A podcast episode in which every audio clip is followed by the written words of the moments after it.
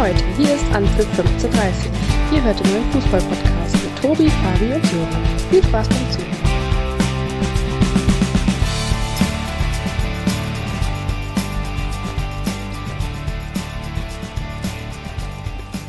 Ein herzlich willkommen zu einer neuen Folge An für 1530. Schön, dass ihr wieder mit dabei seid. Die gute Nachricht vorneweg. Tontechnisch sollte heute wieder alles einwandfrei funktionieren. Denn heute melden wir uns alle mal wieder von daheim. Wenn der Fabi also den Nachwuchs erfolgreich ins Bett gebracht hat und der Sören mal ein bisschen früher beim Lieferdienst bestellt hat, sollten sich jetzt eigentlich beide melden. Hallo, äh, liebe Grüße aus äh, Meerbusch. Ich freue mich äh, wieder in alter Qualität oder zumindest alter Tonqualität ähm, heute loszulegen. Ich glaube, äh, die letzten zwei Wochen waren ja ein bisschen, ja, mehr oder weniger überbrücken äh, der Zeit, um es mal so auszudrücken. Und es war ja ein Wochenende voll, äh, voller richtig guten Fußballspiele, national wie international. Und ich äh, freue mich richtig auf die Sendung. Ja, auch von mir hallo zusammen. Schön, dass wir uns äh, ja, in alter Qualität wieder zusammenschalten. Äh, ich freue mich drauf. Ja, sehr schön, genau. Ihr habt es beide angesprochen, die Qualität. Entschuldigen wir uns nochmal für, ähm, ja, Urlaubszeit ist vorbei und äh, Funklöcher werden wir in nächster Zeit dann wahrscheinlich dann auch besser auslassen und uns dann gewohnt wahrscheinlich am, in den kommenden Montagen abends zusammenschalten. Das heißt, glaube ich, für alle am besten. Ja, Jungs, wie wollen wir anfangen? Am besten rollen wir den Spieltag mal von vorne weg direkt auf. Beginnen mit dem Freitagabendspiel. Ähm, ja, da die Vorwoche, Frank Kramer stand da ziemlich unter Druck. Ähm, war es das Endspiel für ihn, war ja im Vorhinein schon oft zu lesen. Und am Ende, trotz einer Niederlage, hält Schalke 04 weiter am Trainer fest. Ähm, für euch etwas überraschend oder ja, kriegt er noch ein entscheidendes Spiel jetzt unter der Woche im Pokal? Ja, ich, ich würde schon sagen, auch aufgrund äh, des Spiels jetzt gegen Hoffenheim, äh, das Ergebnis von 3-0 klingt natürlich deutlich, aber ich glaube, man hat da auch ähm, ordentlich mitgespielt. Ähm, es hat natürlich nicht gereicht und ich glaube, dieses Pokalspiel jetzt ähm, unter der Woche, äh, da, da wird man sehen, ob, ob Kramer der richtige Trainer ist. Aber in der Phase jetzt den Trainer zu wechseln, ähm, hätte, glaube ich, keinen Sinn gemacht. Mhm. Mhm. Ja, vierte Heimniederlage jetzt in Folge, Fabi. Ähm, Schalke hat es ja Anfang der Saison schon mehrfach gesagt und darauf hingewiesen, sie wissen, worauf sie sich einlassen in dieser Saison, was auf sie zukommt, ähm, dass es wirklich ganz im Tabellenkeller stattfinden wird. Ähm, ja, jetzt sind sie da letztendlich angekommen, schon seit einigen Wochen. Ähm, der Auftritt am Wochenende jetzt gegen die TSG, man hat die Verunsicherung, glaube ich, deutlich gespürt, gerade in der Anfangsphase, wo sie natürlich auch wieder früh in Rückstand geraten. Aber ein bisschen Positives kann man ja trotzdem noch herausziehen. Zumindest sind sie nicht so auseinandergefallen äh, wie davor die Woche in Leverkusen. Nee, also ganz und gar nicht. Also ich habe äh, tatsächlich relativ viel von dem Spiel auch sehen können und äh, muss eigentlich sagen, dass das Ergebnis halt äh, ja auf dem Blatt Papier einfach zu deutlich aussieht äh, für das, was man äh, letztendlich auch in dem Spiel sehen konnte. Äh, zusammengefasst, ich glaube, äh, die Schalke haben eigentlich über weite Teile des Spiels, glaube ich, auch ganz gut mitgespielt. Also ähm, daran lag es definitiv nicht, auch wenn man sich die Statistiken anschaut. Mehr Ballbesitz oder ausgeglichener Ballbesitz, ähm, auch die Zweikampfquote pro Schalke. Ähm, aber alles in allem lief es halt auch äh, wirklich extrem unglücklich mit den Elfmetern, auch mit den Pfostentreffern. Und dann spielt halt alles äh, irgendwo zusammen und am Ende steht ein 0-3 da was richtig wehtut, ähm, weil so langsam eben auch die Schalke anfangen müssen, Punkt für Punkt sich da unten rauszukämpfen. Und das muss das äh, übergeordnete Ziel sein. Du hast gerade angesprochen, nach der frühen Führung für die TSG, ähm, dann kurz vor der Halbzeit, dann das 2 zu 0 nach dem Konter, war glaube ich über drei Stationen Abschlag äh, von Baumann, dann über, über ähm, wer war es, Rüther und dann zu Dabur. Davor haben sie Chancen durch Bülter, der Pfostenschuss und äh, davor auch äh, Oliver Baumann nochmal Glück gehabt. Ähm, ja, das ist das momentan, wenn du unten drin stehst, aber qualitativ äh, im Offensivbereich, ob das überhaupt reicht, äh, bis zum Ende wirklich um, die, um Platz 16 mitzuspielen, Sören sieht momentan nicht so wirklich danach aus, oder?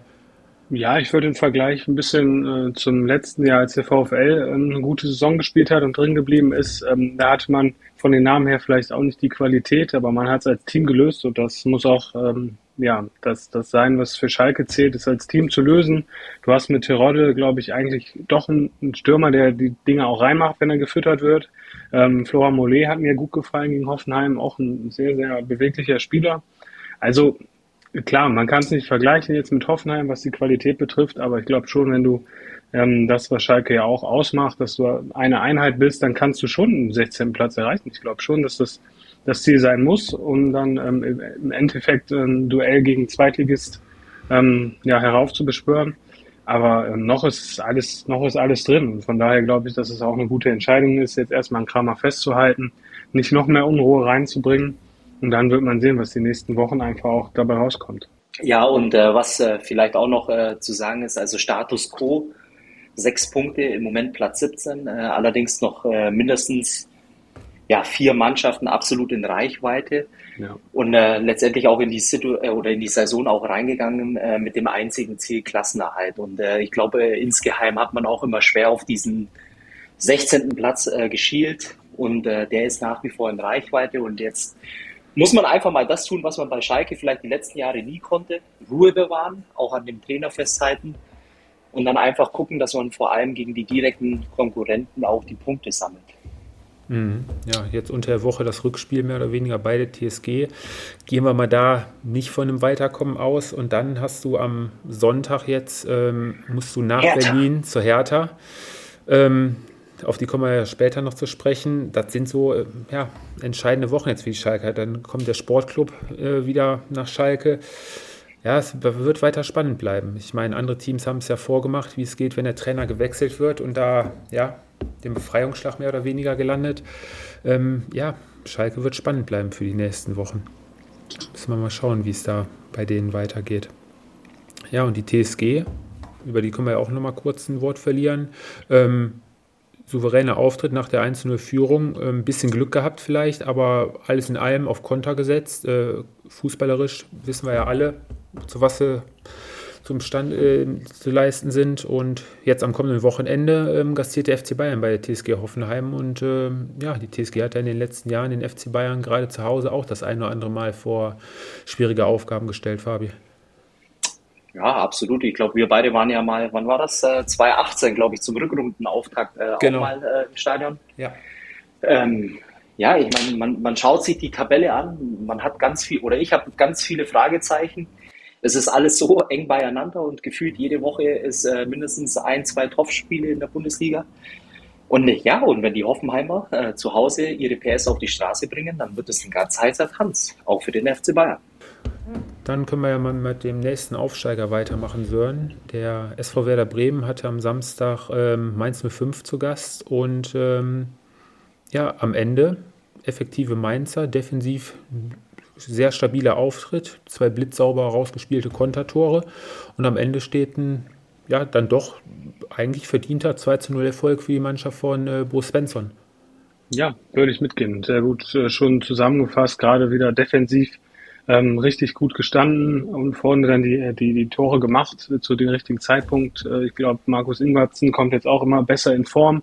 Ähm, wenn Mainz dann natürlich vorne einen guten Stürmer hat, neben Karim Onisivo, ähm, dann, dann ist das gar nicht mal so verkehrt. Ähm, und von daher würde ich mitgehen und sagen, es verdienter Sieg. Bremen konnte sich nicht so, ähm, ja, nicht so viel damit anfangen, dass sie mehr vom Spiel oder das Spiel mehr machen mussten. Ähm, hatten 63 Prozent ähm, Ballbesitz und ja, da kam nicht so viel Gutes bei rum. Von daher durchaus verdienter Sieg der 05er. Fabi, die Bremer, ähm, trotz des äh, Rückstandes äh, durch Ingwarzson, so hat es gerade angesprochen, ähm, relativ unbeeindruckt, ähm, waren eigentlich auch die spielbestimmende Mannschaft die ganze Zeit. Aber bei dem Spiel nicht wirklich zu Torchancen gekommen, immer so bis kurz vor das letzte Drittel. Und ähm, ja, Abschlusseffektivität äh, an dem Spieltag mal ähm, ja, eher nicht so gut gewesen. Ja, ich glaube, dass es aber auch durchaus mal normal ist, äh, dass sich ein Aufsteiger oder in der oder in, in der Form jetzt auch Werder Bremen einfach mal so ein Spiel leisten kann. Ich glaube, ja, am Ende des Tages ist es natürlich ärgerlich ein Heimspiel gegen Mainz, äh, wo du vielleicht insgeheim mit Punkten rechnest. Äh, trotz alledem, das war kein Auftritt, der Sorgen bereitet war in vielerlei Hinsicht einfach zu unpräzise, vor allem dann auch in der, in der heißen Zone oder in der roten Zone. Und am Ende des Tages, äh, trotz alledem, glaube ich, muss man auch festhalten, dass es äh, vielleicht nicht unbedingt ähm, das Spiel war, wie die, wie die Bremer es gern haben. Das heißt, äh, viel Ballbesitz. Die Kölner sind eine ähnliche Mannschaft, äh, wo dann äh, letztendlich auch so das ein oder andere Blutwähnchen entsteht in der Form von ähm, dem Ballbesitz in tatsächlich Zählbares umzumünzen. Oh, wer ruft denn da an? ja, haben wir einen Stargast. Überraschung. Christian Streich? Uli Hoeneß schaltet sich mit ein. Uli Hoeneß ist am Telefon. Ja, äh, genau, aber am, am Ende des Tages, ich glaube, die Bremer Mund abputzen, weitermachen. Äh, punktemäßig tut sich weh. In der Tabelle steht man super da und für die Mainzer war es einfach ein Ausrufezeichen nach den letzten Wochen auch mal auswärts wieder drei Punkte einzufahren. Hm. Von daher, ähm, ja. Die Mainzer Sören bei dem Spiel ganze 123 Kilometer abgespult, sechs Kilometer mehr als die Bremer. Ähm, ja, zeigt, glaube ich, auch den Einsatz an dem Wochenende. Und ähm, ja, die Mainzer verteidigen auch ihren ersten Platz. Weiterhin auswärts, äh, auswärts äh, mit zwölf Punkten nach sechs Spielen führend. Äh, ja, genau, ja, genau das Gegenteil ja, zur letzten Saison, wo sie ja mit zu den, am Ende der Saison zu den auswärtsstärksten Mannschaften äh, gehörten. Ja, die Mainzer empfangen jetzt äh, kommenden Freitag für den Spieltag gegen den 1. FC Köln. Und äh, die Bremer müssen in den Breisgau zum SC Freiburg. Was vielleicht noch ganz äh, überraschend war, wo sie das am Ende des Spieltages äh, äh, noch rausbrachten, die Bremer im ganzen Spiel nur drei Fouls. Ähm, kann man sich so gar nicht vorstellen, ne? dass sowas äh, überhaupt möglich ist. Also drei Fouls äh, spricht da eigentlich von einer ziemlich harmlosen Zweikampfführung, ne? Oder? Ja, und äh, ich möchte es nur einmal einschmeißen und dann äh, mache ich es auch den Rest der Sendung gar nicht mehr. Beide Mannschaften im Grunde genommen nur drei Punkte von einem Champions League Platz entfernt, äh, um das mal mit einem Ausrufezeichen zu unterstreichen. Okay, wie, wie, weit haben wir unten bis zu den Abstiegsrängen für die beiden dann? Was haben wir da? Äh, Sechs, sieben? Die, Nee, das sind sieben Punkte sieben und Punkte. Äh, nach oben sind es sogar nur zwei Punkte hinter Hoffenheim mit äh, 17 Punkten. Also das muss man sich mal auf der Zunge zergehen lassen. Unglaublich, oder? Ja, ziemlich eng. Ja, gibt nur noch ein, zwei andere Ligen, wo es so ein bisschen so ist, aber ansonsten. Ja. Oder man kann es auch so ausdrücken, nur einen Punkt hinter dem äh, BVB. Oh ja, das ist auch noch ein Gesprächsthema, da werden wir gleich wahrscheinlich auch äh, einige Minuten für. Nein, äh, äh, Spaß beiseite. Also ich, ich finde mal, im Moment ist es halt äh, wahnsinnig schwierig. Nach jedem Spieltag tut sich so viel in der Tabelle. Ähm, und selbst auch die Leipziger, mit, äh, die ja in die Saison katastrophal gestartet sind, äh, mittlerweile 15 Punkten, 15 Punkte, drei Punkte oder zwei Punkte, wie gesagt, hinter einem Champions League Platz entfernt. Es ist so unglaublich eng und es macht einfach so viel Spaß im Moment dass man da auch ähm, ja, sich schwer tut, äh, eine Mannschaft wirklich in, in, eine Kategorie einzuordnen, wie gut, schlecht, ähm, Krise.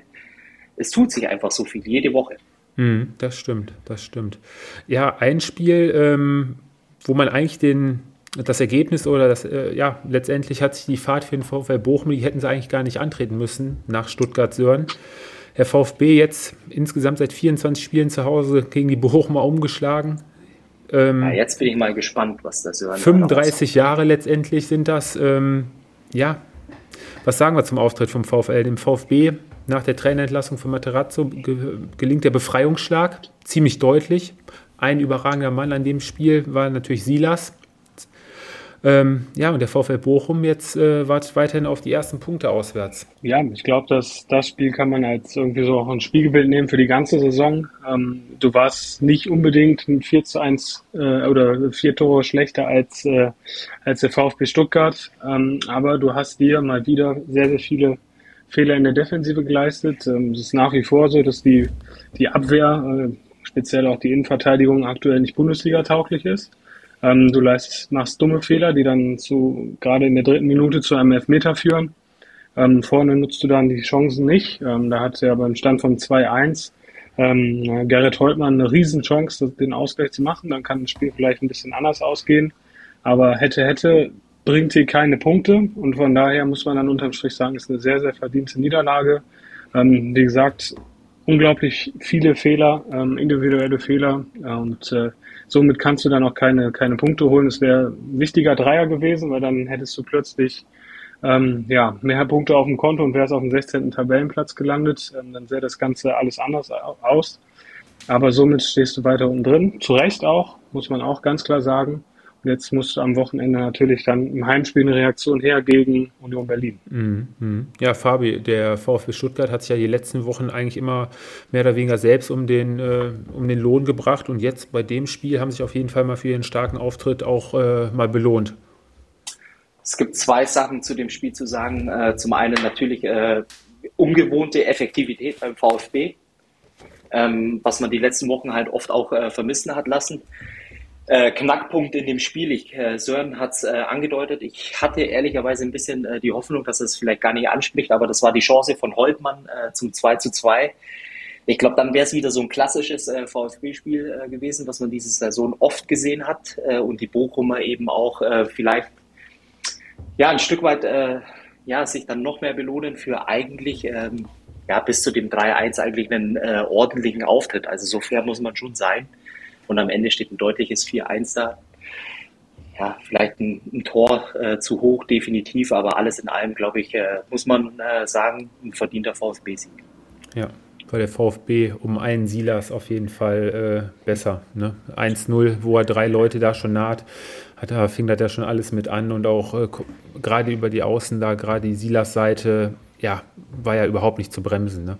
Dreh- und Angelpunkt bei dem Spiel zwei Tore geschossen, eins vorbereitet.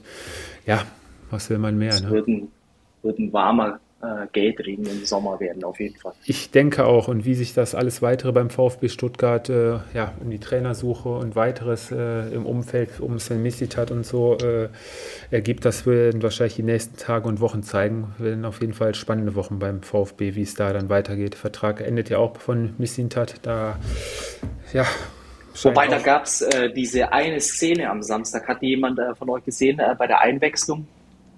Ja, äh, über die sich dann hinterher Markus Babbel im Doppelpass aufgeregt hat. Ja. Sag mal Ja. kurz, sag mal kurz, ich habe es nicht vor Augen. Äh, es war äh, letztendlich äh, ungefähr ein einminütiger Monolog, äh, was der Spieler letztendlich auch zu tun hat, der aufs Feld soll. Und es war schon ein Punkt, also wenn man das dann auch in der Wiederholung nochmal sieht, ähm, das ist nicht äh, seine Aufgabe und auch nicht äh, seine Kernkompetenz. Äh, boah, ja, Ja. ist halt, Aber, aber die Kritik von, von, von Markus Babbel, die teile ich überhaupt nicht, weil ich glaube, dass äh, erstens Sven Mislintat einer der ja vielleicht innovativsten Sportdirektoren ist, die in der Bundesliga so rumlaufen. Äh, ein- naja, aber ein- dann stelle ich, dann, dann stelle ich dir jetzt eine Frage, wenn du Trainer wärst und äh, du würdest das mitbekommen. Ich glaube, da hat er schon, würde ich behaupten, Ja, recht, weil es nicht seine Aufgabe ist. Aber ich glaube, das war auch eine ganz andere Situation. Du kannst es nicht vergleichen, wenn er jetzt ein Cheftrainer ist, äh, ein richtiger Cheftrainer, ähm, dann ist das vielleicht was anderes. Aber ich glaube, in dieser Situation, ähm, dass du weißt, okay, der Trainer ist nur ein Spiel da und fügt sich dann wieder ähm, als Co-Trainer ein, ähm, glaube ich, ist das schon okay, dass du das eben dann auch als, als Einheit machst. Ich glaube, es hat ja auch Früchte getragen, du hast gewonnen. Ähm, und da hat man es, glaube ich, auch klar gesehen, wie Sven Mislintat hat äh, den VfB äh, lebt. Und äh, das ist mir lieber, als wenn dann ein Sportdirektor auf der Bank sitzt und dem dann hinterher alles egal ist.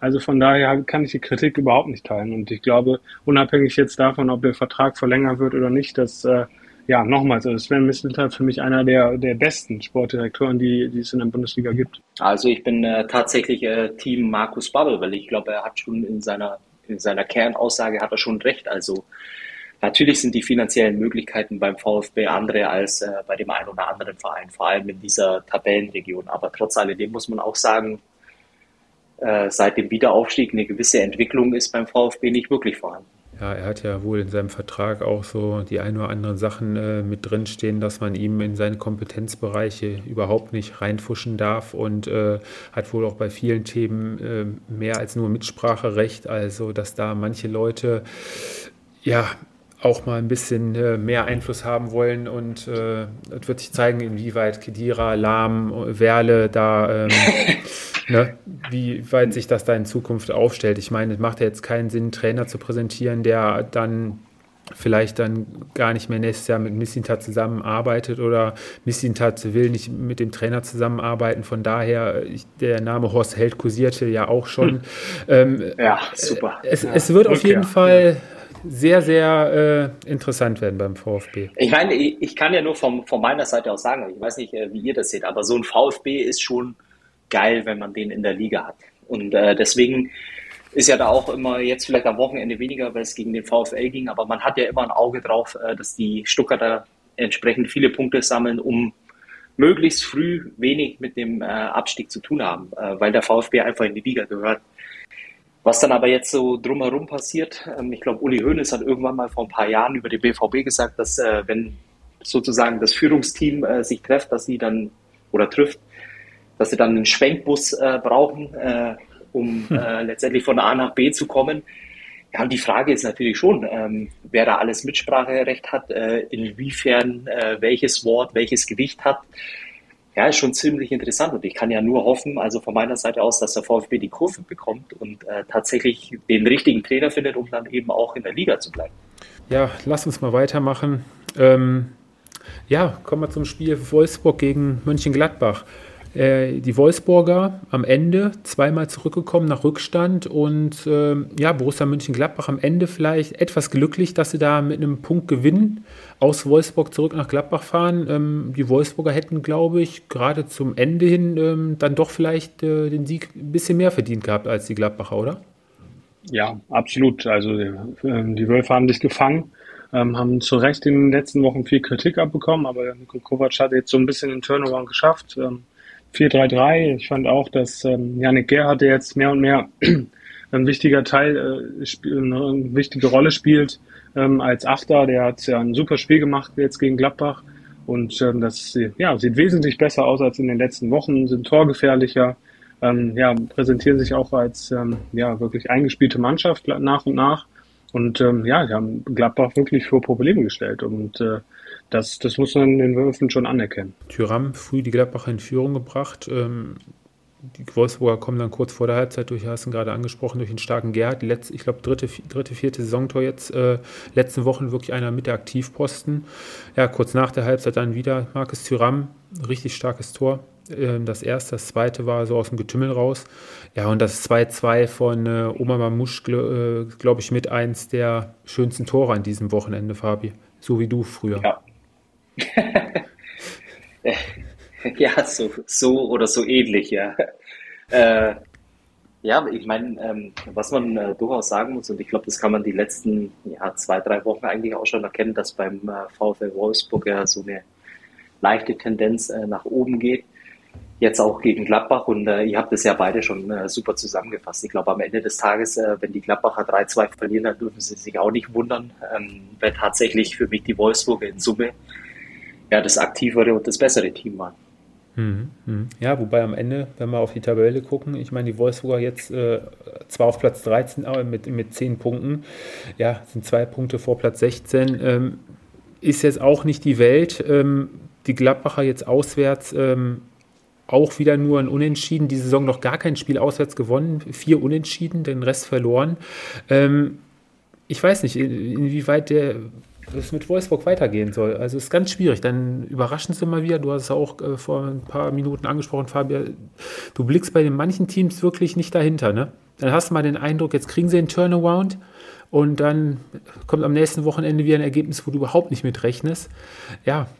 Und ich, ich glaube halt, was wir vielleicht noch zu dem Spiel dazu sagen müssen, haben wir einstimmig, glaube ich, auch gesagt, dass es äh, im Zweifel vielleicht eher pro Wolfsburg hätte ausgehen können. Mhm. Trotzdem, und so viel muss man aber auch festhalten, äh, es war kein Sieg, es war ein Punkt, den sich die Gladbacher aber auch erkämpft haben. Ähm, vor allem in der Art und Weise, wie sie auch äh, das Spiel angenommen haben oder auch die Zweikämpfe, das ist schon ein gehöriger Unterschied zu den letzten eineinhalb Jahren. Das muss man definitiv festhalten. Ja, das, das auf jeden Fall. Das auf jeden Fall. Aber nur mal jetzt, Sören Fabi, jetzt äh, haben jetzt die beiden Mannschaften, äh, gehen gleich ins nächste Spiel. Die Wolfsburger müssen jetzt zum Beispiel kommendes Wochenende nach Leverkusen und Gladbach empfängt äh, die Eintracht aus Frankfurt.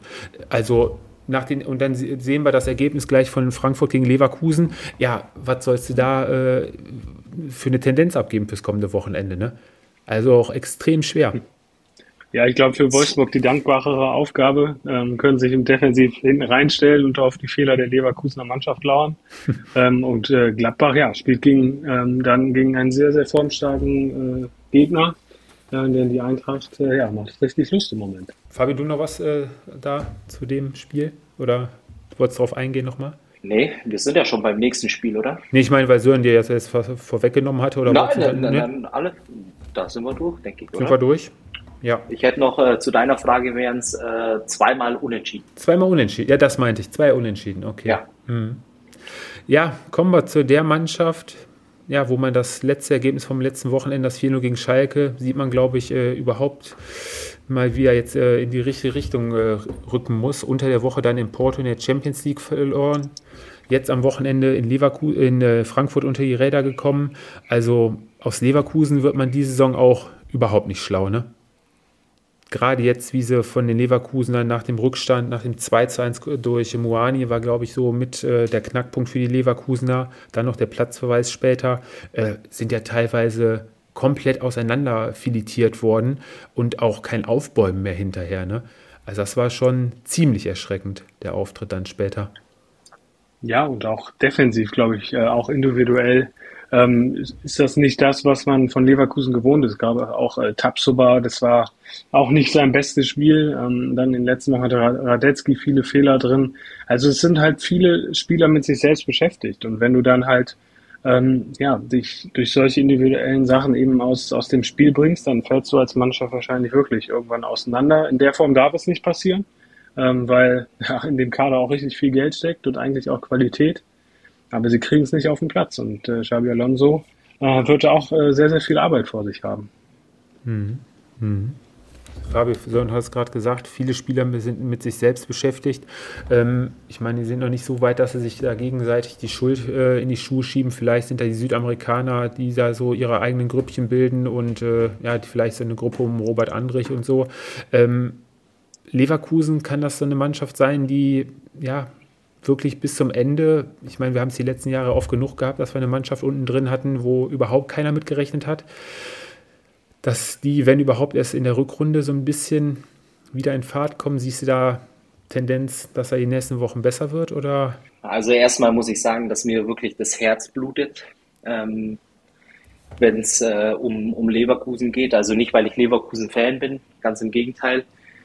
Äh, natürlich international äh, auch. Das habe ich ja ein paar Mal schon gesagt, äh, dass ich da ein großes Interesse dran habe oder großer Fan bin, auch von den deutschen Mannschaften, egal welche es ist international uns auch äh, richtig gut zu präsentieren. Und jetzt äh, spätestens seit Maestro dort ist, hat man ja nochmal auch als ähm, ja, Bayern-Fan da ähm, vielleicht ein Auge mehr drauf. Und wenn du dann so eine Mannschaft siehst, die förmlich auseinandergenommen wird, ich glaube, äh, das trifft es äh, an dem Samstag äh, ganz gut. Klar, der, der Platzverweis spielt natürlich dann auch den Frankfurtern in die Karten. Aber wenn du dann halt siehst, dass da eine Mannschaft auf dem Feld steht, mit Spielern, die eigentlich auch einen gewissen Führungsanspruch haben. Jonathan Tah, der seit Jahren den nächsten Schritt gehen muss, der, dann einfach auch mal in der Dreierkette da ja ein bisschen die Führung übernehmen muss. Oder auch, wenn man dann Michael Schick sieht vorne drin, boah, ja, das, äh, das tut richtig weh. Hm, hm. Ja, und, und die Gründe sind unerklärlich. Also ich weiß nicht, woran es liegt, aber es tut weh, wenn du die Mannschaft siehst. Also das sind ja Einzelspieler drin von der Qualität her, die äh, mit Sicherheit auch den Anspruch haben, äh, ja, irgendwann den nächsten Schritt zu einem absoluten Top-Club in Europa zu gehen. Wenn sie sich so präsentieren, ja, äh, dann, dann wird es schwierig. Aber jedes Mal, wenn ich äh, vor dem Spiel die Aufstellung durchgehe und denke so, boah, jetzt muss aber ähm, ja, der Knoten irgendwann platzen und dann äh, sieht man sowas wie in Frankfurt, boah, das tut richtig weh. Ja, deswegen wollen wir die Leistung der Frankfurter mal jetzt äh, definitiv nicht kleinreden. Äh, die haben ja offensiv auch da den einen oder anderen momentan rumlaufen, der ja wirklich mehr als überperformt. Ich denke da an Kolo Moani, der da die Leverkusener vor einige schwierige Aufgaben gestellt hat, jetzt am Wochenende. Holte ja da den ähm, Elfmeter raus, hatten dann verschossen, Kamada im Nachschuss dann das 1 zu 0 gemacht. Ja, und dann kommen die Leverkusener dann in der 56. durch einen ja, Standard, durch einen Kopfball von Hinkape äh, zum Ausgleich. Und das ist dann so eine Sache, nur zwei Minuten später verlieren sie da den Ball im Mittelfeld. Schöner Einsatz da von Lenz ja, Flanke rein und dieser Hinkapier, der gerade nur das Tor gemacht hat, wahrscheinlich hat er sich da selber gerade noch ein bisschen gefeiert, ist dann gefühlt zwei, zweieinhalb Meter von äh, Muani weg, der dann frei zum äh, Kopfball kommt, mit der 2-1 macht. Ja, und danach, ähm, ich habe es ja gerade gesagt, war für mich da so der Knackpunkt, äh, wo die Leverkusener dann mehr mit sich selbst und äh, mit dem Kopf beschäftigt waren, als sich da nochmal aufzubäumen und äh, aufs 2 zu 2 zu gehen. Ne? Der Lindström-Lupfer auch ein überragendes Tor an diesem Spieltag ist, so wie bei der PlayStation Fabi, ne? L1 und ja. äh, Kreis. Schön von der Wobei Seite. Nicht mehr bei, nicht mehr bei FIFA 23, äh, nur mal kurz um das einzuwerfen, katastrophales Spiel. Äh, kannst ah. weitermachen. Okay, okay. Und ähm, ja, bei den Frankfurtern, ja, auch unter der Woche jetzt gegen Tottenham wieder ein super Spiel abgeliefert. Da zwar verloren, aber auch einen offensiven Schlagabtausch sich da mit Tottenham geliefert. Kamada dann krönt seine Superleistung auch an dem Wochenende, auch schon sechs Saisontor. Ja, also die Frankfurter scheinen da äh, momentan auch gut drauf zu sein und auch für die nächsten Wochen äh, gewappnet zu sein. Ja, wobei man auch äh, sagen muss, da ist ja auch in gewisser Hinsicht irgendwie so ein komisches Auf und Ab äh, bei den Frankfurtern. Jetzt so eine Bombenleistung, äh, ja, unter der Woche gegen Tottenham. Äh, ich hatte die große Hoffnung, dass zumindest am Ende ein Punkt rausspringt. Ja, aber jetzt äh, geht es daran, äh, anzuknüpfen und äh, wirklich weiterzumachen, weil ich glaube, dass die Frankfurter schon auch ein Monster sein können, ähm, sowohl in der Liga als auch international, was man äh, vielleicht manchmal ein bisschen unterschätzt, äh, weil es eben Eintracht Frankfurt ist. Aber da steckt unglaublich viel drin in der Mannschaft. Mhm. Ja, und noch zwei Spieler, die immer so ein bisschen jetzt vielleicht nicht durch äh, ja, Tore auffallen und äh, eher so die Strategen sind, die den vorletzten Pass spielen sollen. Ähm, ganz cleverer Schachzug von Oliver Glasner war ja, ähm, Jakic auf die Hasebe-Position hinten in die Zentrale zu setzen. Und äh, Mario Götze an dem Wochenende auch wieder richtig stark. Ja, ich glaube, äh, Mario Götze ist ja mit der Königstransfer gewesen im Sommer. Ist, glaube ich, von Beginn an fester Bestandteil, unglaublich wichtig für das äh, Spiel der Eintracht. Aber wer mich im Moment sehr überzeugt ähm, bei, bei der Eintracht ist äh, Dina Ebimbe. Ähm, ist ja ein ganz junger Spieler aus, der, aus äh, der Jugendakademie, ja, Jugendakademie aus Paris Saint-Germain. Ähm, da als, als ähm, ja, rechter Schiedenspieler, möchte ich mal sagen. Also unglaublich dynamisch, der gefällt mir richtig gut und ich glaube, das kann auch wieder so ein Spieler sein, der vielleicht dann in ein, zwei Jahren auch der Eintracht ähm, ja, ein paar Millionen ein, einspülen wird. Also das ist auch richtig guter Spieler. Und dann war das Samstagabendspiel noch, Fabi. Da sah es lange Zeit nach einer ja, effektiven ersten Halbzeit der Leipziger, nach einer 13-0-Führung, eigentlich nach einer klaren Sache aus. Und dann kommt dann die Hertha um die Ecke, kämpft sich ran ans, aufs 3-2 und hat zum Ende ja, das Quäntchen Glück nicht auf ihrer Seite, scheitert da am Pfosten und dann zum Teil am Torwart. Ähm, belohnt sich am Ende nicht für eine klasse zweite Halbzeit. Was halten wir von dem Spiel? Ist auch ganz schwierig, ne? Ähm, was halten wir von dem Spiel? Also erstmal ganz wichtig äh, für die Leipziger, dass sie drei Punkte einsammeln. Ähm, es war, äh, glaube ich, äh, eine richtig gute erste Halbzeit. Ähm, gibt wahrscheinlich auch keine zwei Meinungen. Dann ist das Spiel ein Stück weit äh, gekippt und das ist dann, äh, wo man der, der Hertha auf jeden Fall ja, ein Smiley ins Hausaufgabenheft äh, kleben darf für die Moral, die sie gezeigt haben am Ende hätte es, äh, wenn es äh, für die Leipziger unglücklich oder für die Herthaner glücklich läuft, äh, vielleicht sogar noch ein Punkt sein können. Aber alles in allem ein verdienter Sieg der Leipziger. Ja, da ja, hätten ja zum Ende dann teilweise auch dann schon auf 4-2 stellen können. Ne? Ja. Aber die, Mor die Moral, ähm, glaube ich, ähm, zeigt die beste Szene, war da von äh, Luke Bacchio, wo er da ja kurz vor Schluss dann mit, mit dem Sprinter den Ball dann noch von Kunku war es, glaube ich, da äh, kurz vor der Linie rettet und dann kurz vor Schluss die Chancen, die die Hertha hatte, da war Leipzig ja auch schon ganz schön am Schwimmen. Ähm, ja, also die Hertha ja, kommt aber trotzdem auch nicht. Jetzt feiern sie sich da, standen da ja in der Kurve. Klar, sicher ansprechende Leistung, aber auch weiterhin nicht wirklich, äh, kommen nicht wirklich von der Stelle, sondern das stimmt, tabellarisch äh, Platz 15, 8 Punkte ist, ist in Abstiegsgefahr, ist klar. Aber ich, ähm, ich bleibe auch bei meiner Meinung, dass ich sage, dass äh, die Hertha erstmal kein Vergleich zur letzten Saison. Ich glaube, da sind wir uns alle einig. Aber dass sie ja spielerisch sich weiterentwickelt haben unter Sandro Schwarz, dass sie ähm, nicht mehr so in, in Einzelaktionen verfallen, dass es auch ein Team ist, äh, welches da auftritt. Er hat ja schon so einen Kern der Mannschaft gefunden.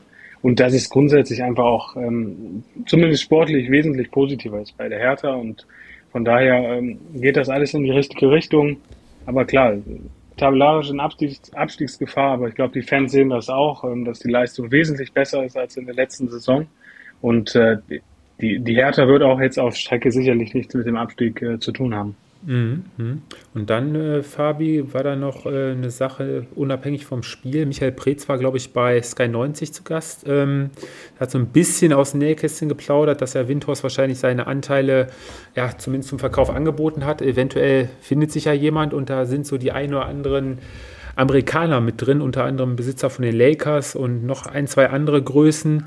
Ähm, Wäre auch mal wieder ein interessantes Projekt zur Abwechslung, ne? Mal wieder ein neuer Geldgeber für die Hertha.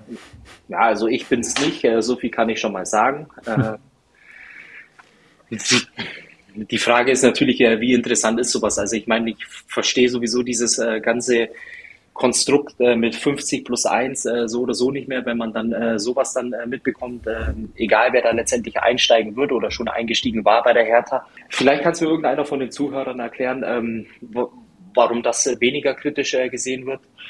Klar, interessant ist es immer, weil ich glaube, äh, ja, der Bundesliga tut ein Hauptstadtclub, ähm, der durchaus attraktiv ist, äh, vielleicht im Laufe der Zeit uns auch international äh, zu repräsentieren, äh, mit Sicherheit gut, aber ich halte davon äh, relativ wenig, weil es ein Verein ist, äh, der ziemlich wenig aus seinen Möglichkeiten die letzten zwei, drei Jahre gemacht hat. Das mhm. ist Fakt. Definitiv definitiv. Ja, schauen wir mal, wie es dann am kommenden Wochenende am Sonntagabend dann für die Hertha läuft gegen, wie schon gesagt, gegen Schalke 04. Ja, auch so ein ganz, ganz richtungsweisendes Spiel dann definitiv für beide Mannschaften. Ja, und die Leipziger werden dann beim FCA zu Gast sein. Der FCA, der am Sonntag beim ersten FC Köln dann unterlag nach fünf Spielen. Mal wieder eine Niederlage zuvor, zehn Punkte aus vier Spielen geholt.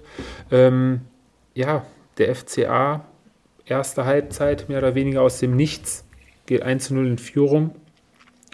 Ähm, eher schmeichelhaft. Die Kölner waren die spielbestimmte Mannschaft schon zu dem Zeitpunkt.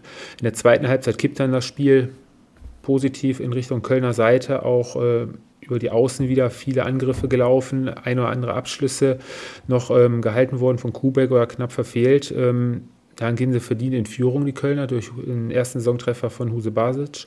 Ähm, ja, der FCA steckte nicht auf, ähm, wie schon die Wochen zuvor, kämpfen sich wieder ran. Caligiuri da einen richtig schönen Torklasse abgelegt von Niederlechner da mit dem Kopf. Und ähm, ja, am Ende ist dann Stefan Tigges mit Doppelpack, seinem ersten in dieser Bundesliga, der dem FC dann den 3-2 Siegtreffer, für den 3-2 Siegtreffer sorgt. Ähm, ja, die Kölner jetzt das sechste Mal in dieser Saison nach Rückstand zurückgekommen, sogar das dritte Mal gewonnen. Ähm, ja, Moral gezeigt und als Kollektiv am Ende die drei Punkte in Köln gehalten. Ich weiß nicht, wie ihr noch so das Spiel gesehen habt. Ja, stimmt. Also ich, im Endeffekt ein verdienter Sieg äh, für den FC, wobei man dann auch wirklich, die Augsburger haben ja auch in den letzten Wochen durchaus äh, gute Spiele gezeigt und ähm, das ist auch eine Weiterentwicklung. Ich glaube, sie spielen jetzt ähm, auf jeden Fall offensiv auch mit. Sie wollen Fußball spielen. Ähm, ist auch eine klare Entwicklung zu sehen, aber Köln, das, das war verdient. Ähm, Stefan Tigges, äh, Steffen Tigges habe ich jetzt ähm, vorgestern eine inter interessante Statistik gelesen, hat jetzt schon mehr Tore geschossen als äh, Karim Adeyemi, der Millionentransfer äh, beim BVB. Also vielleicht hätte hätten die Dortmunder Tickets dann doch behalten sollen, wäre vielleicht günstiger gewesen. ähm, aber ja, verdienter Sieg für den FC auf jeden Fall. Mhm. Ähm, Fabi, der FCA hat das Problem, dass er ohne gelernte Innenverteidiger beim Spiel in Köln antreten musste. Wenn man sich die ersten beiden Gegentore anguckt, ähm, das ist ja einmal die Flanke in den Strafraum, wo Gummi, glaube ich, da den falschen Laufweg macht und das äh, zweite, was sie sich da fangen von Huse Basic, ähm, das Tor aus dem Getümmel, wo drei Augsburger quasi im 5-Meter-Raum stehen und den Ball dann nicht irgendwie wegkriegen. Ähm, ja, mit Innenverteidiger wäre es da vielleicht ein bisschen anders gelaufen. Mit gelernt. Kann, kann gut möglich sein. Äh, trotzdem äh, zusammengefasst ist, glaube ich, einfach ein total verdienter Sieg für die Kölner in, in jeglicher Hinsicht. Ich glaube, äh, bei den Augsburgern hat halt einfach auch äh, ja, ein Stück weit vieles gefehlt. Also sowohl im Spielaufbau als auch im Spiel im Mittelfeld oder im Spiel nach vorne. Viel zu viele Fehler, auch äh, Abspielfehler. Es war, glaube ich, auch, wenn jemand von euch die Statistik aufhat, äh, eine grausame Passquote, glaube ich, auch äh, für, für die Augsburger. Und ähm, ja, am Ende des Tages äh, muss man einfach sagen, drei Punkte für die Kölner, die in einem unterhaltsamen Spiel, sagen wir es mal so, ähm, wirklich absolut verdient waren. Lass mal jetzt nicht komplett der Reihenfolge nachgehen, lass mal ein Spiel vorziehen, bevor wir dann zum Ende zum Tabellenführer kommen. Ähm, Fabi, der FC Bayern, ziemlich deutlich am Ende gegen SC Freiburg 5 zu 0 gewonnen. Ähm, ja, Gala ist vielleicht noch das falsche Wort, aber schon ein mehr als überzeugender Auftritt der Bayern. Ja, das Spiel mit dem X-Faktor, äh, um es mal so auszudrücken. Äh, ja, ich meine, äh, ist natürlich immer leicht, nach einem 5 zu 0 äh, von Nagala oder irgendwas äh, zu sprechen. Ich glaube, was man durchaus sehen konnte, ähm, ohne da jetzt äh, jedes einzelne Tor im Detail durchzugehen, aber äh, die Bayern hatten vom, von der ersten Minute oder vom Anpfiff an, ähm, hat man schon gemerkt, okay, da ist äh, eine andere Einstellung, äh, da ist eine andere Truppe auf dem Platz, äh, die wirklich will, äh, den, den Weg nach vorne gesucht hat. Ich glaube, die Freiburger hatten einmal eine Umschaltsituation, die dann auch gut wegverteidigt wurde. Aber ansonsten war das ja äh, wirklich eine bärenstarke ähm, Leistung der Bayern in, in vielerlei Hinsicht, im Spiel nach vorne, aber auch in der Defensive. Und das äh, kommt ja bei den Bayern in letzter Zeit immer mal wieder als Thema auf. Aber hier muss man wirklich auch sagen, Upamecano, Delikt, ähm, ja, das war schon richtig stark. Und das ist äh, so ein Spiel, da muss man drauf aufbauen. Schachzug von Julian Nagelsmann, ähm, wo keiner wirklich mit gerechnet hatte, vielleicht. Äh, Sören Schuppomoting stand in der Anfangsformation wieder als, ja, endlich mal wieder Neuner. Sadio Mané konnte dann auf seine, ja, etatmäßige Position, wo man eigentlich auch seine besten Spiele immer gemacht hat, auf die link, linke Seite, auf Außen. Ähm, ja, unterm Strich hat sich das auch bezahlt gemacht. Ja, absolut. Hat mich, hat mich auch überrascht. Äh, ich bin nicht der größte Fan von Choupo-Moting. Ist auch ein Spieler, wo man sich immer fragt, wie der überhaupt bei Bayern landen, landen konnte. Aber er macht seine Sache gut, ähm, hat die Bälle äh, ja auch festgemacht. Das hat ja teilweise dann auch schon gefehlt äh, zwischendurch in den Spielen. Aber das, das Bälle verteilt, das hat er schon gut gemacht. Und ich glaube, ähm, dass er, nicht, wobei man natürlich auch sagen muss, es lag jetzt nicht an Choupo-Moting, dass äh, die Bayern so dominant einfach das Spiel durchgezogen haben ja, sie haben einfach alle Qualität auf den Platz gebracht und äh, Choupo-Moting hat sich da sehr, sehr gut eingefügt und von daher, ja, es war ein, war ein ordentlicher Auftritt der Bayern, würde ich sagen. Ja, die Freiburger waren ja, zumindest wollten sie mutig auftreten, die Bayern früh pressen, aber haben dann hinterher dann selbst, äh, ja, mehr oder weniger ihren Fehler, hatte Christian Streich hat dann gesagt, eingestanden, dass das vielleicht der Fehler war. Die Bayern sich dann schön immer mit Kurzpassspiel äh, rauskombiniert und dann selber schnell umgeschaltet.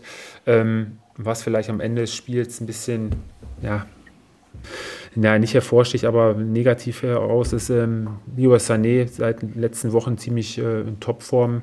Leider fällt er jetzt aus, äh, Muskelfaserriss so um die drei Wochen. Hatte gerade, glaube ich, so den Turnaround geschafft, ähm, ansprechende Leistung. Aber Fabi, wollte ich dich nur darauf ansprechen, so eine Phase hatten wir, glaube ich, letztes Jahr zur gleichen Zeit schon mal.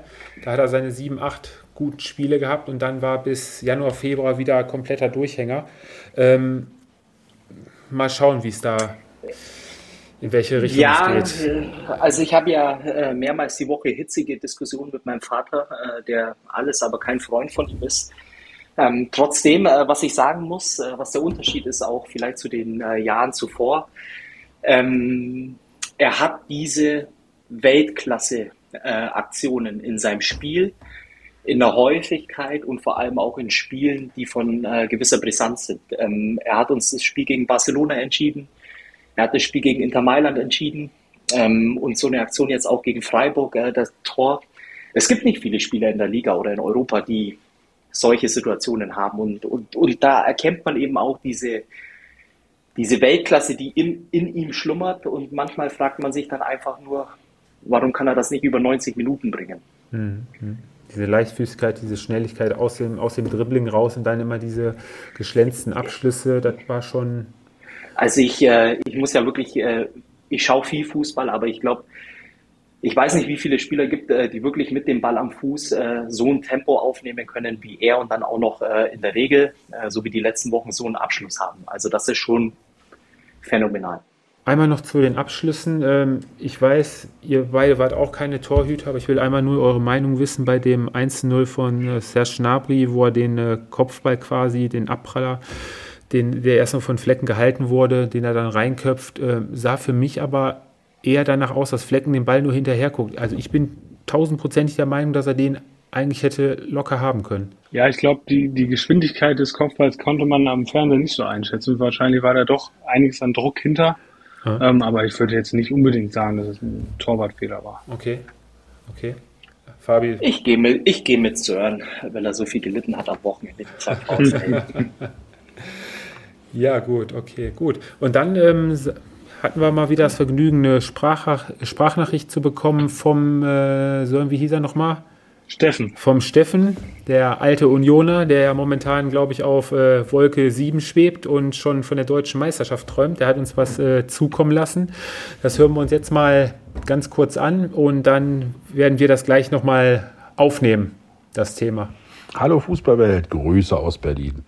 Ich grinse immer noch. Die Unioner sind tatsächlich weiter im Vormarsch, führen die Tabelle an, vier Punkte Vorsprung, nur sechs Gegentore. Was für ein Wahnsinn.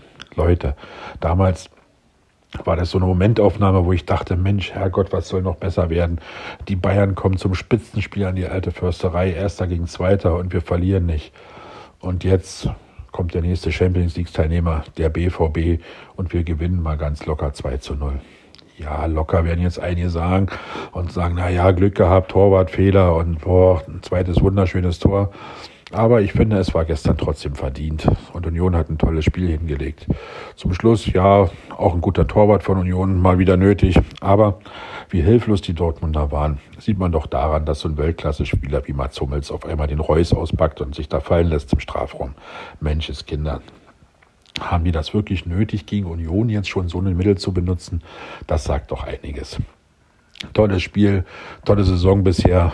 Und ich habe ja eine Vermutung der Urs Fischer, der ist gar kein großer Fußballtrainer, sondern der ist ein heimlicher Druide und der kommt mit dem Zaubertrank und macht Köpenick zu dem gallischen Dorf, das die Fußballwelt aufmischen wird.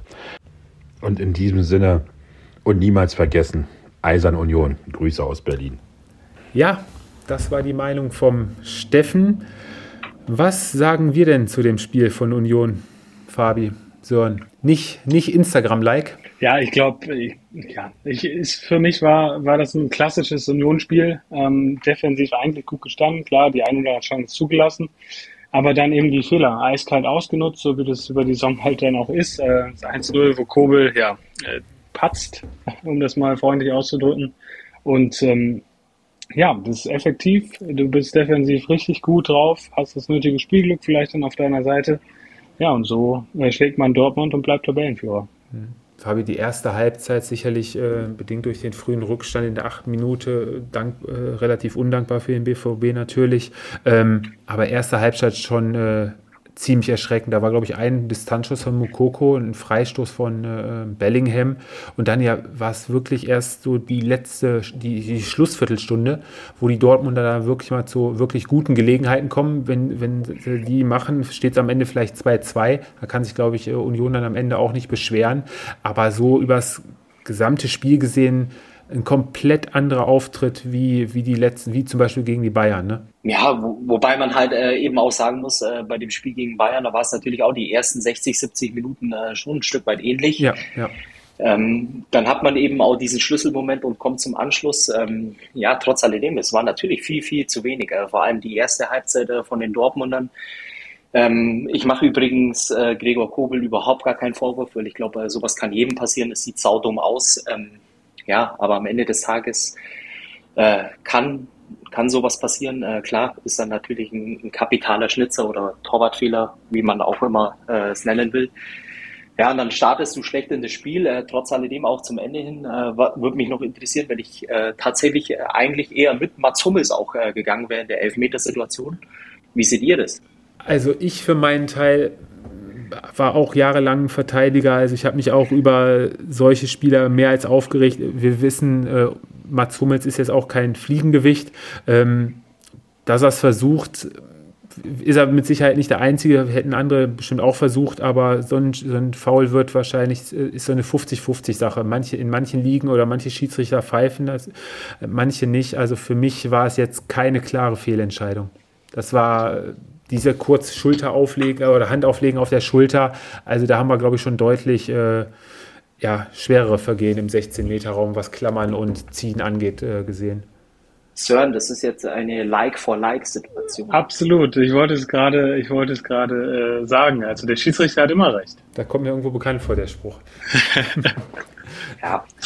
Ich meine, die, die Frage ist, oder ich, äh, eine andere Frage.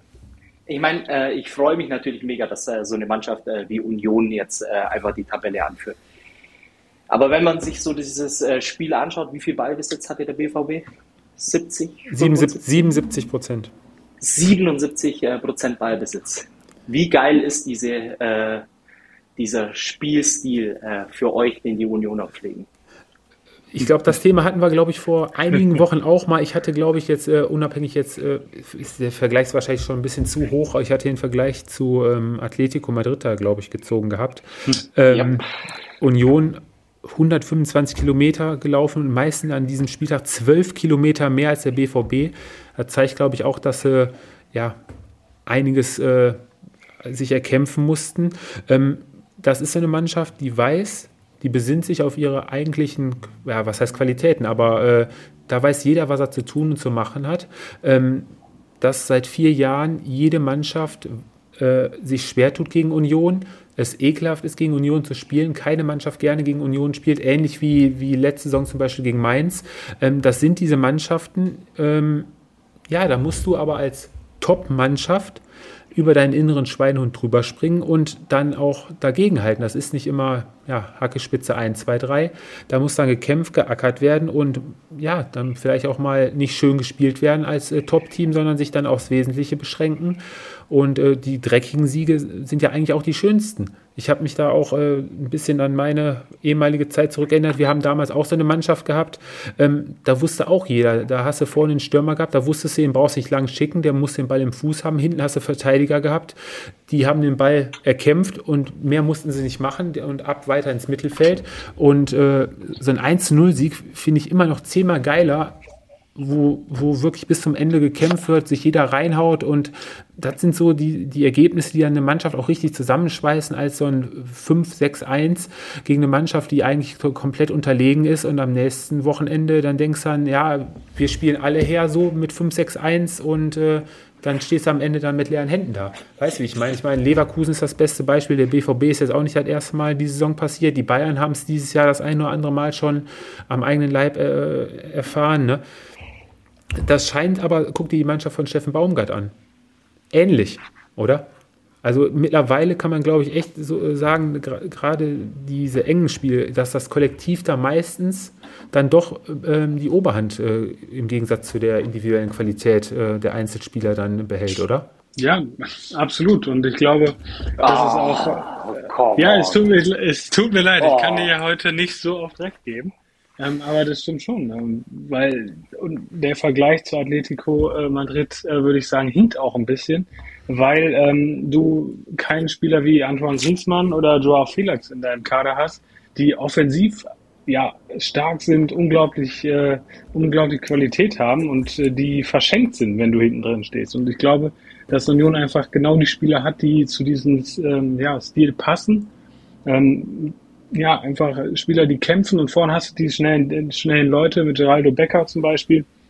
Und das passt einfach. Und von daher würde ich jetzt auch nicht unbedingt mitgehen und sagen, dass das äh, unattraktiv ist, was Union spielt. Fabio, du hast, du hast, die Union hat äh, jetzt gegen Leipzig haben sie gepunktet, zu Hause gewonnen, gegen den BVB gewonnen, gegen die Bayern unentschieden gespielt. Und was man jetzt, glaube ich, auch mal sich mal genau anschauen sollte, ähm, sowohl auswärts als auch äh, zu Hause erst drei Gegentreffer bekommen. Ne? Also die Defensive ja. von Union ist äh, mehr als stark. Und da haben wir ja auch schon gesagt, dass da so Spieler rumlaufen. Gerade ein Robin Knoche, der, glaube ich, letztes Jahr alle 34 Spiele gemacht hatte, äh, ist auch ein Spieler, der komplett unterm Radar läuft. Ein äh, Rani Kedira, ähm, der die meisten Foulspiele der Liga macht, aber auch extrem wichtig äh, im Mittelfeld da ist. Und ähm, Verletzungen hatten sie unter äh, die Saison ja auch schon, wo ähm, Jordan da ausgefallen ist, glaube ich, zwei Spiele oder so. Ja, aber dann hast du dann wirklich die Spieler in der zweiten Reihe, sei es Michel und äh, wer, wer da noch ist, ähm, die können das dann auch ausgleichen. Ne? Also die individuelle Qualität, die Breite, sieht man jetzt ja auch mit dem, äh, mit dem Step ähm, zur ähm, Euroleague, wo sie zweimal jetzt gegen Malmö zwischendrin auch noch äh, dreckig gewonnen haben. Union hat es, glaube ich, vier oder fünf Spiele äh, am Stück mit 1 zu 0 gewonnen. Ne?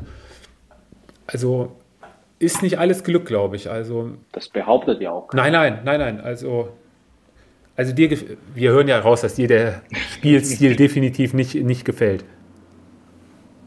Ja. Ja. Ja. Aber am Ende, letztendlich, ich meine, Union hat ja hinterher auch gesagt, Urs Fischer, 27 Punkte sind es, glaube ich, momentan. Ähm, erste Ziel sind die 40, nee, ne, sieben, nicht? 27 also, wäre dann, dann wäre 24, 24, 24, nee, 24, ne? Oder? Zehn Spiele. Jetzt rechnet doch mal nach, wie viele Punkte haben die Bayern? 16, 17? Ich habe jetzt die Tabelle nicht offen. Ne, es sind 23. 23, okay. Ja. Gut. Also wie gesagt, die 17 Punkte werden sie ja wahrscheinlich über die Saison noch holen und dann wird man schauen, wo der Weg weiterhin geht. Und ähm, ja, aber ich meine, ist ja schön. Äh, jeden Spieltag, wo die Bayern nicht oben stehen, ist ja wieder ein gewonnener Spieltag für, für alle anderen 17. Ne? Von daher, solange es so eng zusammen bleibt, schauen wir mal, wie es dann ja. am kommenden Wochenende für Union dann ja, in Bochum dann weitergeht. Da wird wahrscheinlich auch wieder so ein ganz dreckiges Spiel ich, werden. Ich möchte nur an die Fanfreundschaft äh, erinnern, die die Bochumer ja äh, pflegen wir, in den Süden der Republik. Absolut, die, wir werden alles dafür tun, ja. Wenn die, wenn die Dortmunder uns jetzt äh, nicht mal mehr zum Meister machen, dann äh, müssen die Bochumer einspringen. ja, werden wir mal sehen, so, was der VfL da am Wochenende dann äh, imstande ist zu leisten. Ne? Ja. Wir nehmen ja gerade am Dienstagabend auf. Ähm, für Schalke sieht es momentan eher schlecht aus. Sie liegen schon nach einer Viertelstunde 2 zu 0 hinten gegen die TSG Hoffenheim. Also wird es da wahrscheinlich, mutmaße ich jetzt mal, am kommenden Wochenende dann vielleicht dann doch zum Endspiel für Frank Kramer in Berlin kommen. Ja, Fabi, ich habe eine Frage an dich oder eine Bitte. Ich ja. tue mich extrem schwer seit Wochen nach einem Gewinner des Spieltages. Können wir das eventuell ein bisschen abändern? Vielleicht schönste Tor des Spieltages oder irgendwie ein bisschen aufweichen? Ich habe noch was anderes. Ich habe noch was anderes. Wie wäre es da mit der Frage des Spieltages? Die Frage des Spieltages. Ist aber ein bisschen breiter gestreut. Ich habe da nämlich was vorbereitet. Okay. Also müsst ihr jetzt aufpassen. Und zwar, welcher Spieler im deutschen Fußball, Profifußball, also erste bis dritte Liga, oh. ist an den meisten Toren seines Teams beteiligt? Boah, erste bis dritte Liga. Boah. Komm, wir versuchen uns mal ranzutasten, Fabi. Also, also ein Spieler, der ähm, vor knapp, ja gut zwei Jahren, drei Jahren äh, bei Bayern 2 gespielt hat. Boah, da ist Fabi, glaube ich, mehr im Thema. Der Spieler ist, äh, bezeichnet, bezeichnet sich selbst als Allgäuer. Was? Allgäuer? Dritte Liga? Geht in die dritte Liga, ja. Ach, wie heißt der? Ist der nicht äh, bei, äh, bei Saarbrücken? Nein, es äh, bleibt, bleibt in äh, Bayern. Ein Verein aus Bayern. Aus Bayern. Obwohl, ich würde sagen, ich würde sagen aus, aus Franken. Wenn ich richtig, wenn ich mich da unten richtig auskenne. Fabis Papa wüsste das jetzt wahrscheinlich sofort. Äh, ich löse auf, Sören, ich glaube. Ja, äh, ich löse auf. Also, die Spielvereinigung Bayreuth äh, hat insgesamt acht Tore geschossen in dieser Saison. Ähm, ist auch im Tabellenkeller fest äh, mit drin. Und äh, ja, Alex Neuenberger ähm, ist da der erfolgreichste oder an den meisten Toren seines Teams beteiligt. Fünf Tore und eine Torvorlage. Ah. okay, okay. Gut, Sören, das wäre dein, deine Sache gewesen. Fabi, wer wäre dein Gewinner des Spieltages gewesen? Mario Götze. Mario Götze. Stark. Ja, weil sich nach dem zehnten Spieltag so langsam rauskristallisiert, äh, dass er wirklich mit seiner Entscheidung alles richtig äh, gemacht hat. Es macht Spaß, ihm einfach beim Kicken zuzugucken. Ähm, ich freue mich wirklich auch für, für jedes gute Spiel, was er abliefert. Und vielleicht gibt es noch eine Möglichkeit, äh, dass wir ihn äh, vielleicht auch noch mit dem Adler auf der Brust äh, sehen. Wenn es nicht zur WM klappt, dann äh, hoffentlich danach. Ich freue mich für den Kerl unglaublich. Ja, das schöne Worte zum Abschluss. Hoffen wir, dass er verletzungsfrei bleibt. Äh, sind ja der eine oder andere, die ja schon momentan von Verletzungen geplagt werden. Und äh, ja, das wird wahrscheinlich auch ein Thema sein, was uns dann in den nächsten Wochen begleiten wird, wer sich da in den nächsten Wochen in den Vordergrund der Nationalelf spielen wird. Ja, gute Stunde haben wir rum und ähm, hat Spaß gemacht mit euch, endlich mal wieder in gewohnter Qualität. Ja. Und dann hören wir uns, würde ich sagen, kommenden Montag auch wieder. Auf jeden Fall. Danke, Jungs. Schönen Abend. Tschüss. Servus. Macht's gut. Das war Anpfiff 1530, euer Fußball-Podcast mit Tobi, Fabi und Sören. Bis zum nächsten Mal.